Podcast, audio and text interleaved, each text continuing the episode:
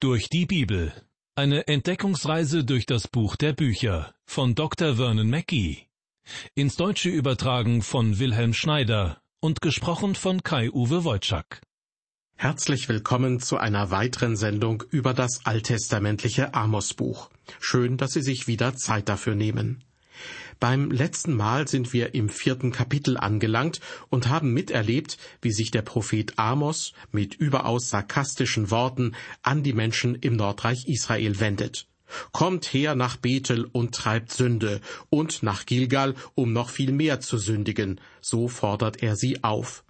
Was natürlich nicht ernst gemeint ist, sondern im Grunde hält er den Israeliten einen Spiegel vor denn nach Bethel kommen sie unter anderem deshalb, um dort eines der beiden goldenen Kälber anzubeten, das dort aufgestellt worden war. Und auch Gilgal, wo einst der Gott Israels verehrt wurde, war inzwischen zu einem Ort der Götzenverehrung geworden. Im vierten Kapitel des Amos-Buches geht es ab Vers 6 um verschiedene Ereignisse in der Vergangenheit, mit denen Gott die Israeliten wieder auf seine Seite bringen wollte. Von einer Hungersnot und einer Dürre ist dort die Rede, von schädlichen Raupen und Getreidebrand, von der Pest und von jungen Männern, die bei Gefechten ums Leben gekommen sind. Alle diese schlimmen Situationen hätten dazu beitragen können, dass die Menschen in ihrer Not sich wieder Gott zuwenden. Aber sie haben es nicht getan. Fünfmal heißt es in unserem Bibeltext, Dennoch bekehrt ihr euch nicht zu mir, spricht der Herr. Weiter geht es nun mit Vers 11. Ich richtete unter euch Zerstörung an, wie Gott Sodom und Gomorra zerstörte, dass ihr wart wie ein Brandscheid, das aus dem Feuer gerissen wird. Dennoch bekehrt ihr euch nicht zu mir, spricht der Herr. Einige Ausleger der Bibel glauben, dass dieser Vers eine Art Zusammenfassung der vorher genannten Plagen ist. Wohl deshalb, weil hier pauschal von Zerstörung die Rede ist. Doch ich bezweifle das, weil wir aus dem Buch Jona wissen, dass die Assyrer die ganze Zeit über Streifzüge in das Nordreich unternehmen. Die Assyrer werden die Israeliten auch hier und dort besiegen und manchmal sogar einen ganzen Ort in die Gefangenschaft führen. Ja, aus meiner Sicht gestattet Gott den Assyrern wie ein Vogel hier und dort in Israel zu picken. Das soll eine Warnung für das Volk sein, dass eines Tages das ganze Nordreich Israel fallen wird. Doch im Rückblick wissen wir, dass sie nicht auf Gottes Warnung gehört, sondern genauso weitergemacht haben wie bisher. Deshalb endet dieser Vers erneut mit der Feststellung, Dennoch bekehrt ihr euch nicht zu mir, spricht der Herr. Und nun Vers 12. Darum will ich's weiter so mit dir machen, Israel.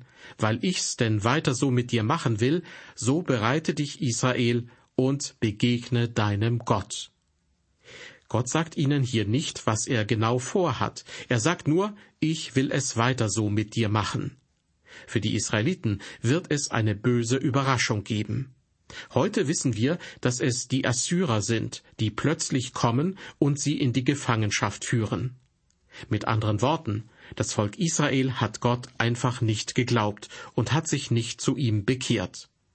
Aber Gott geht noch über das Gericht, das über die Israeliten kommen wird, nämlich die Gefangenschaft durch die Assyrer, hinaus. Gott spricht, Bereite dich, Israel, und begegne deinem Gott. Liebe Hörer, jeder Mensch wird einmal Gott begegnen. Als die Assyrer kommen, führen sie nicht das ganze Volk gefangen weg, sondern viele von ihnen werden getötet. Das heißt, dass sie durch ihren Tod Gott begegnen. Jeder Mensch muss dies tun. Wir müssen alle Gott begegnen, wenn wir gestorben sind. Bereite dich vor und begegne deinem Gott. Diese Botschaft gilt im Grunde für jeden Menschen. Gott hat einmal auf sehr eindeutige Weise zu einem Freund von mir gesprochen, weil es in seinem Leben Sünde gab. Mein Freund hat mir erzählt, wie Gott zu ihm gesprochen hat. Das Gericht, das ihn traf, war ziemlich schwer, aber doch noch so, dass ein Mensch es ertragen konnte. Ich hatte Mitleid mit ihm, doch er sagte zu mir, das Gericht, das mich getroffen hat, beunruhigt mich gar nicht so sehr. Doch die Tatsache, dass ich auch noch vor Gott treten muss, davor zittere ich. Ich sagte zu ihm, Weißt du, auch ich werde einmal vor Gott stehen. Und wenn ich so vor ihm stehen müsste, wie ich bin, würde ich mich zu Tode ängstigen. Doch ich bin ein Christ, und Gott wird Christus sehen, wenn ich vor ihm stehe. Durch Christus, der mich liebt, bin ich für Gott annehmbar geworden. Mein Freund antwortete, ja, und das ist der einzige Trost, den ich nach einem solchen Leben habe, wie ich es gelebt habe. Liebe Hörer, diese Botschaft aus dem Buch Amos gilt auch Ihnen. Bereiten Sie sich vor, Ihrem Gott zu begegnen. Stellen Sie sich vor, dass Sie genau jetzt in Gottes Gegenwart treten müssten. Wer weiß, vielleicht werden Sie und ich schon sehr bald dorthin gehen. Stellen Sie sich also vor, dieses Leben ist vorbei. Die Dinge, die Ihnen hier unten so wichtig waren, werden auf einmal ziemlich unwichtig werden. Ich versichere Ihnen, wenn Ihr Leben auf der Erde vorbei ist, wenn Sie es hinter sich lassen, dann werden Sie in Gottes Gegenwart treten. Wie wollen Sie dann vor ihm stehen? Vielleicht haben Sie in Ihrem Leben versucht, anderen Menschen zu gefallen, und Sie wollten stets mit Ihren Nachbarn mithalten können. Doch ob Ihnen das gelungen ist oder nicht, das zählt dann nicht mehr. Sie werden aus Ihrer eigenen Kraft und mit Ihrem eigenen Leben und Ihrem Charakter nicht vor Gott bestehen können. Sie und ich, wir können Gott nichts anbieten. Das kommt einer Bankrotterklärung gleich. Wir können nur in Christus vor ihm bestehen.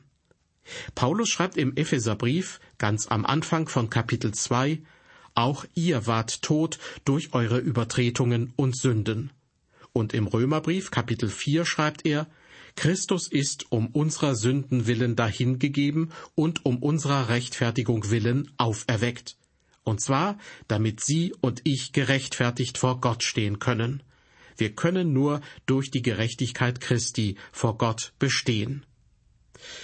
Zurück zum Propheten Amos. Nun will uns unser Prediger vom Lande sagen, was das für ein Gott ist, dem wir eines Tages begegnen werden.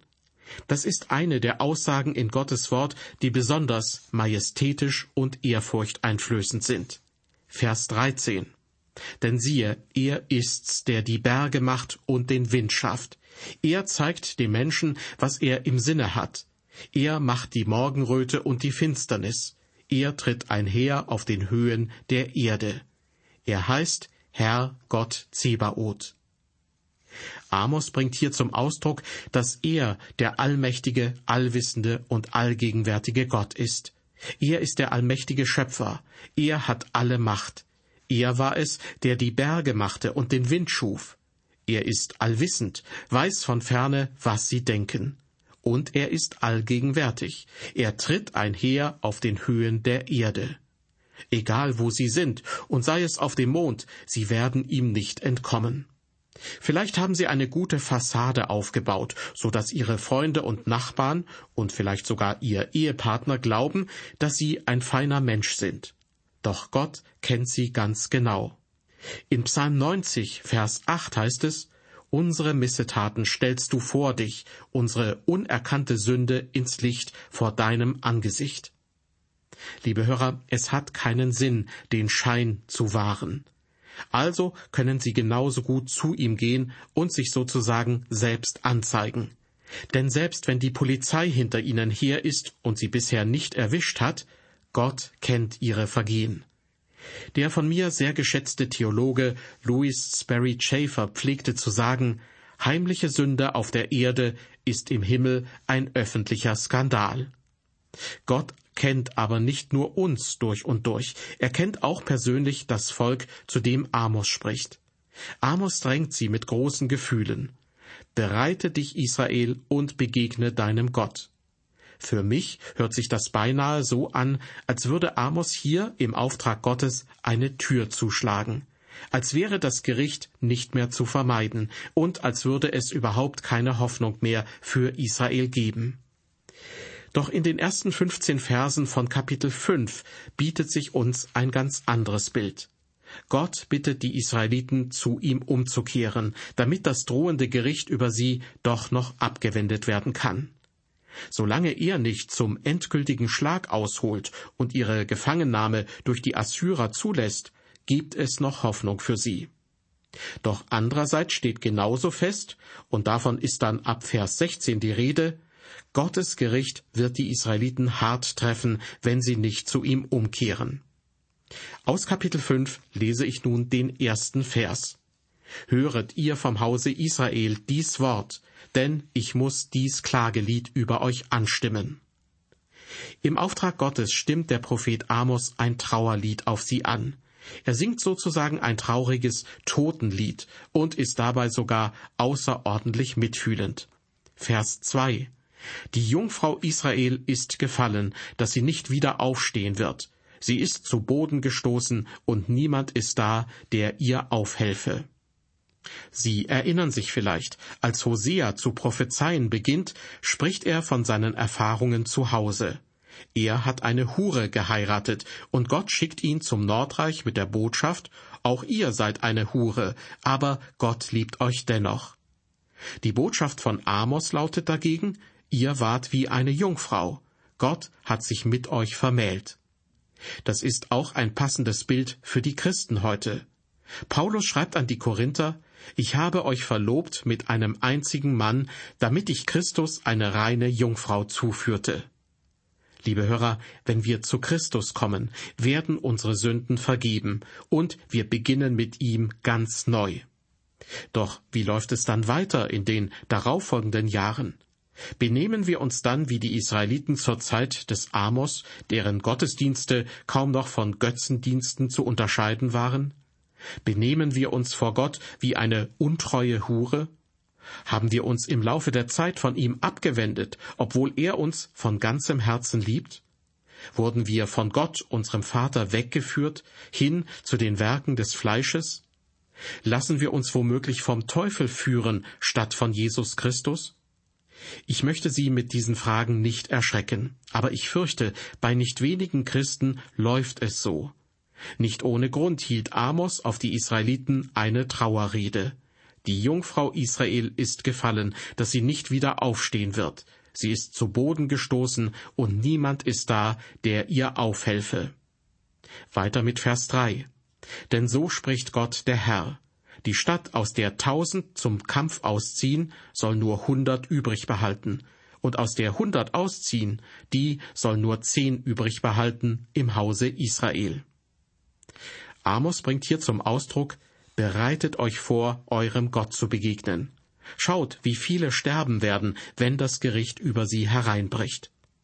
Und wenn es heißt, die Stadt, aus der hundert ausziehen, die soll nur zehn übrig behalten im Hause Israel, dann sind damit die gemeint, die im Lande bleiben und nicht getötet werden. Was jetzt in Vers 4 unseres Bibeltextes folgt, klingt fast wie ein letzter Aufruf an die Israeliten. Denn so spricht der Herr zum Hause Israel. Suchet mich, so werdet ihr leben. Ganz ohne Zweifel, die Einladung gilt noch. Gott ruft die Israeliten, dass sie sich ihm zuwenden sollen. Wenn sie es tun, auch jetzt noch, werden sie leben. Vers 5.